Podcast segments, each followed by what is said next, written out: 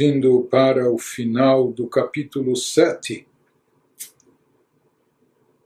quando o Altareba estava nos explicando o significado real do Tzimtzum e contestando o equívoco da interpretação superficial desse conceito quando ele é tomado ao pé da letra, e baseado nisso ele está nos explicando a forma de atuação de Deus no mundo, conforme descrito pelo Zohar, e aqui ele prossegue nos explicando essa luz divina eh, presente no universo em duas formas, nas palavras do Zohar, Memale kolalmin e sovev kolalmin.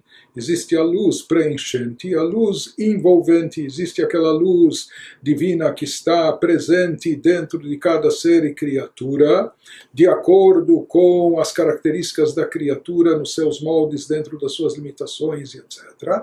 Apesar dessa luz ser condensada e limitada para poder, por assim dizer, ser contida na criatura, etc., mas mesmo assim nela está presente a essência divina e não há nenhuma essa, essa, esse investimento, esse revestimento da luz divina em cada ser e criatura, não causa a Deus nenhuma mudança, variação, acréscimo, etc. Existe a luz transcendental, Sobev Kolalmin, aquela luz divina que é chamada de circundante, por assim dizer, paira por cima do mundo das criaturas, sem estar completamente eh, interiorizada, internalizada nelas. Isso que ele prossegue nos explicando, aqui ele vai elaborar esses conceitos de Memale Kolalmin e Sovev Kolalmin, desses dois tipos de influência de energia divina conforme descritos e mencionados no Zohar. וזהו גם כן עניין סובב כל עלמין. Ele nos diz que a afirmação do Zohar citada acima, que ele apreende tudo. Deus apreende, capta, envolve tudo, mas ao mesmo tempo ele não é apreendido e ele não é envolvido, eh, absorvido por nada e ninguém. Ele apreende tudo. Então, essa citação do Zohar nos ajudará a esclarecer porque a luz e energia transcendente de Deus é descrita pelo predicado de Sovev Kolalmin, aquela luz que circunda todos os mundos, que nós já vamos ver o que isso significa. Então, esse conceito que Deus não é aprendido pelos mundos, isso também é o que está indicado, isso é o que nos remete ao conceito de Sobev Kolalmin mencionado no Zohar, que Deus circunda todos os mundos. Como nós vamos ver, que o significado disso é não que Deus esteja apenas circundando por cima, de forma envolvente, mas não preenchente. Isso não significa que Deus paira por cima das criaturas como uma aura que a circunda, que a circunda por fora. Deus nos livre, como nós já falamos, Deus é onipresente, não há nenhum lugar onde ele não, ele não se encontre, onde a sua presença efetivamente deixe de estar. Então, na realidade, se Deus está por toda parte, por que, que essa luz então é chamada, entre aspas, apenas de Sovev Kolamin, que circunda, que envolve todos os mundos. Então, isso que ele vai nos esclarecer agora. Perush derech mashal, kshadam mitbonen beiz chokhmah besichlo. או דבר גשמי במחשבתו, אזי שכלו ומחשבתו מקיפים על הדבר ההוא המצויר במחשבתו בשכלו. Ele nos fala que o significado de uma relação para a gente entender o significado de uma relação em que um ente circunda o outro, isso pode ser explicado por meio de um exemplo.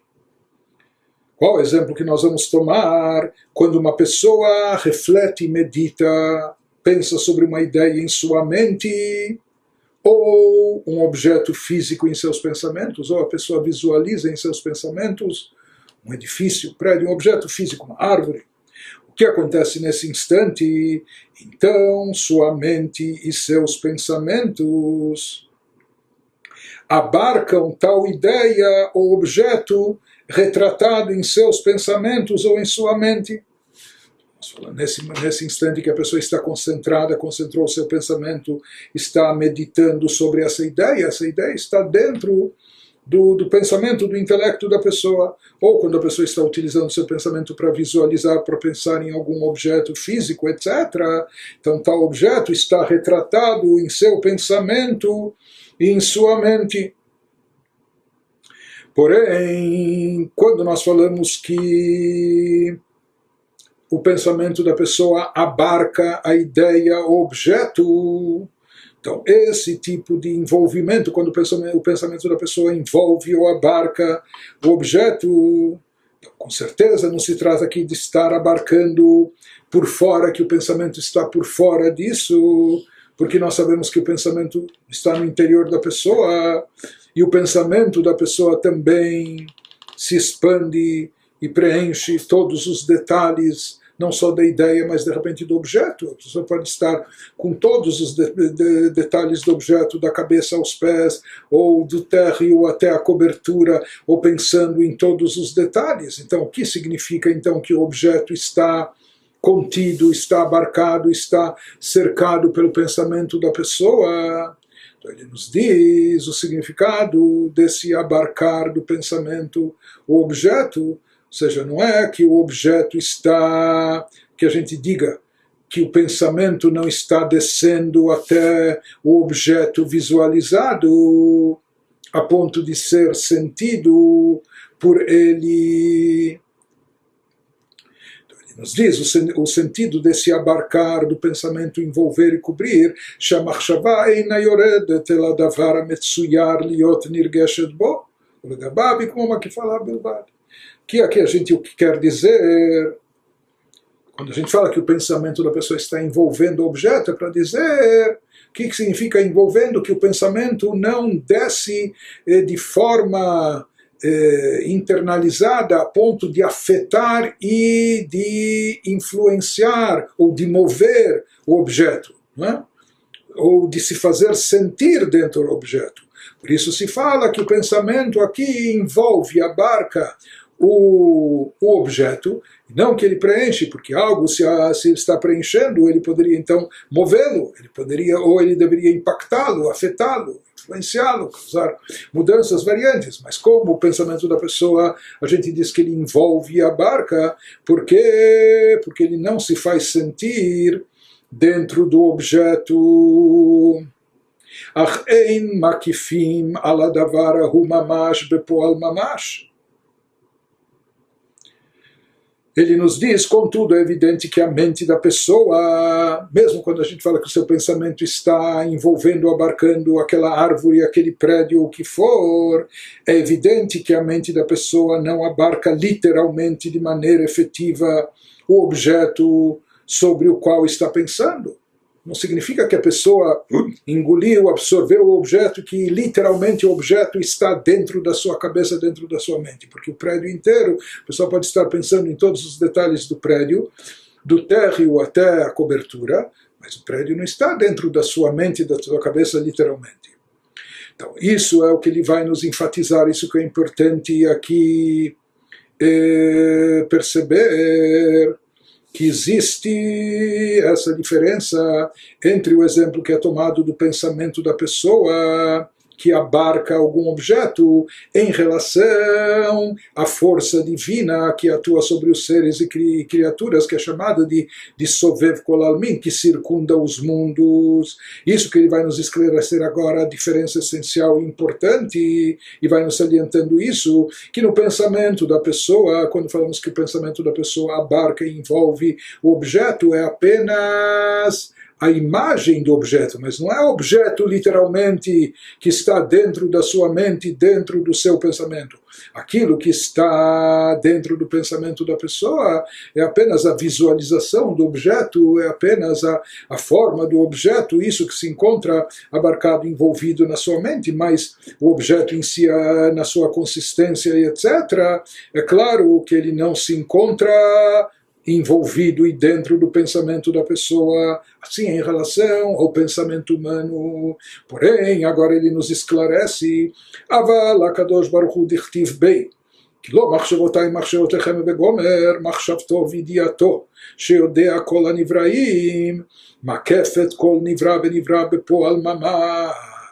שהרי הוא, שהרי היא היא חיותו והתהוותו מאין ליש בפועל ממש traduzindo porém no caso divino Deus sobre quem está escrito em Isaías 55:8 pois os meus pensamentos não são os vossos pensamentos. O nosso pensamento, ele abarca só a imagem, a visualização do objeto, mas não o objeto em si efetivamente. Mas em relação a Deus que se fala, os meus pensamentos não são os vossos. Então os pensamentos e a mente de Deus por meio dos quais ele conhece todas as criaturas. Então, no caso de Deus, de fato, abarcam cada criatura. O pensamento, o conhecimento de Deus, de fato, envolve, abarca e cerca cada criatura porque seu pensamento a respeito dela, na verdade, ele precisa abarcar e abarca e envolve efetivamente, porque é esse pensamento que é, na realidade, a própria energia que sustenta sua existência a partir do nada, literalmente, como nós falamos, é necessário haver continuamente uma força ininterrupta da energia de Deus, tirando tudo do seu estado original do nada, fazendo existir, dando existência, criando ex nihilo. Então, na verdade, é esse pensamento divino que está presente na criatura, abarcando e cercando toda a criatura, não só eh, na visualização, não só na imaginação, mas efetivamente de fato, porque esse pensamento ele precisa estar cercando, abarcando, porque ele é a fonte de existência da criatura.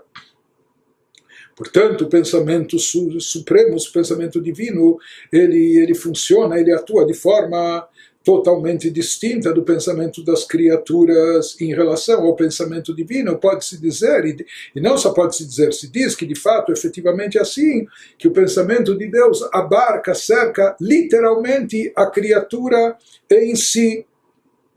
Através desse pensamento e conhecimento, ele inclusive dá existência à criatura. Disso é derivado a sua, a sua existência e sua vitalidade. Porém, continua o Alterabi vai nos dizer, essa vitalidade que emana de Deus, aqui é chamada no Zohar de Sovev Kolalmin, a luz que circunda os mundos e universos. Por que, que ela é chamada de circundante ou envolvente em relação à criatura? Porque se ela de fato está, se a criatura de fato está eh, interiorizada dentro dela, se ela está dentro da criatura, então por que ela é chamada só daqui de, de envolvente e circundante? Ele vai nos explicar porque a criatura não sente e não percebe essa luz, essa energia, essa vitalidade. Por isso, para a criatura, isso é chamado como algo mais, que parece mais distante, apesar que na realidade efetivamente está dentro de si. Por isso existe essa outra fonte de atuação divina através dessa energia, dessa luz que é chamada de Memalekolalmin, daquela que preenche os universos, que preenche cada criatura de acordo com suas limitações, de acordo com suas características. Essa é, é um tipo de energia que se faz sentir. O ser humano, ele sabe, eu percebo que eu estou vivo. Né? Então, isso se faz sentir, isso vem da luz de Memalekolalmin, daquela, daquela partícula de luz divina que foi condensada, que foi limitada, que foi adaptada a capacidade de cada ser e de criatura, que isso, quando nós falamos que se reveste no interior da criatura, o que significa que a criatura sente, eu sinto que estou vivo, ela sente que tem essa energia, que tem essa vitalidade. Apenas que ele nos diz que esse tipo de luz que se reveste no interior da criatura e que a criatura apreende, sente e percebe, é uma luz mais limitada, é uma luz mais condensada, que foi adaptada de acordo com as limitações da criatura. Mas o que a gente conclui daqui, isso também nos conceitos da Kabbalah é algo importante, que mesmo a luz chamada de Sovev Kolalmin Zohar, mesmo essa luz divina, essa energia divina chamada de envolvente e circundante, na prática, efetivamente, ela está dentro das criaturas. Ela não está apenas circundando, não está apenas envolvendo, não está apenas eh, como uma aura por cima, etc verdade, efetivamente, ela está dentro das criaturas. Então, qual a diferença, então, de Sovev Kolalmin com Memale Kolalmin, da luz circundante com a luz preenchente? A diferença é apenas na percepção das criaturas que dessa luz preenchente que está dentro de nós, de acordo com as nossas medidas, eh, capacidade e limitações, eh, essa, essa, dessa luz, dessa energia, nós sentimos e percebemos algo, temos alguma percepção, por isso nós chamamos e dizemos que ela está dentro de nós, percebemos que ela está, se faz presente dentro de nós. Enquanto que a luz transcendental divina, no fundo também está presente dentro de nós, mas já que ela é transcendental e não a captamos, não, não temos percepção dela, por isso nós a chamamos, nos olha chamada da luz envolvente, como que ela paira por cima, mas na verdade ela também está no nosso interior.